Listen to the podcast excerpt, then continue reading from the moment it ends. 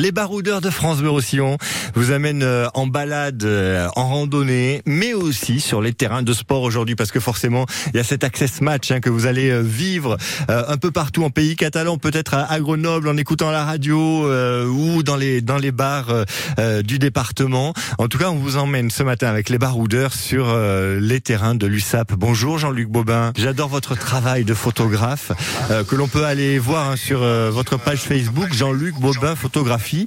Et c'est vrai que vous, ben, très longtemps, vous avez euh, photographié les matchs de l'USAP. Effectivement, David, euh, j'ai eu la chance de collaborer euh, avec l'Indépendant pendant de longues années et j'ai suivi l'USAP aussi bien depuis les tribunes de presse que depuis le bord des pelouses.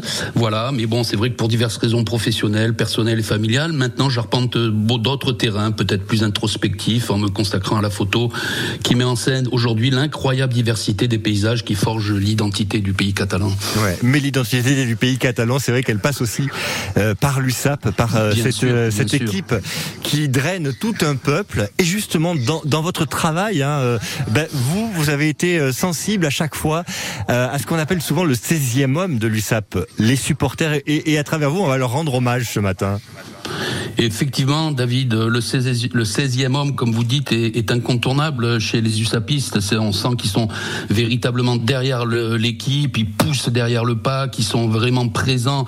Et bon, tous les joueurs et les entraîneurs qui ont qui sont passés par l'USAP le disent, c'est véritablement quelque chose d'incontournable et qui, qui, qui, est vraiment très très important, qui sublime l'équipe.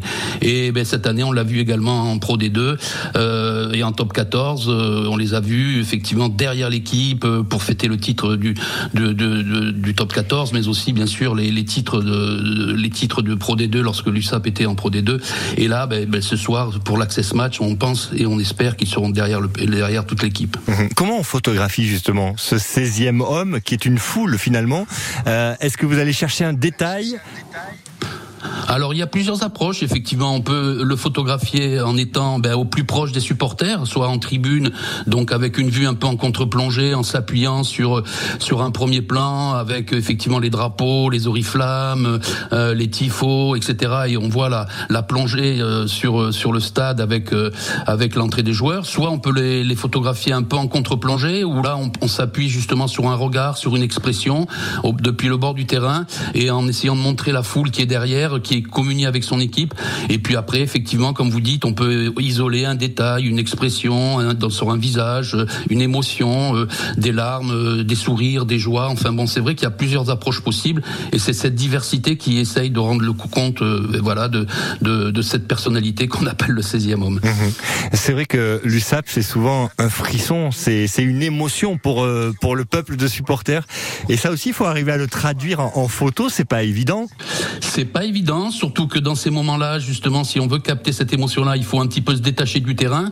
Donc, euh, lorsqu'on est amené à photographier aussi, ben, euh, euh, rendre compte de, la joute sportive à ce moment-là, effectivement, il faut sentir, anticiper, donc pour pouvoir à ce moment-là quitter le terrain, pour pouvoir aller effectivement chercher des regards et des émotions dans, dans, dans le stade, dans les tribunes. Et donc voilà, il y a des choix à faire parfois, et c'est vrai que des fois on peut bien tomber, des fois, bah, à ce moment-là, c'est au détriment peut-être d'une action, mais c'est l'ensemble des photos qui à l'arrivée fait, fait un compte rendu le, plus fidèle possible. Et pour euh, pour terminer, ben je, je, je regarde une de vos photos hein, sur euh, sur votre Facebook où vous mettez en avant des supportrices et vous sous-titrez et vous légendez. Euh, et si le 16e homme était une femme?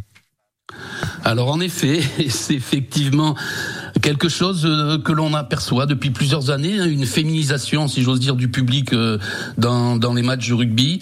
Et ça, c'est aussi quelque chose qui, qui est véritablement très très fort. Euh, J'ai souvenir notamment sur les finales, euh, les finales du top 14, euh, que ce soit les finales gagnées ou la finale perdue de 2010, des, émotions, des, larmes, des, véritablement sur ces visages de femmes euh, qui étaient donc qui venaient accompagner leur leur mari, leur compagnon ou qui étaient des femmes de joueurs parfois.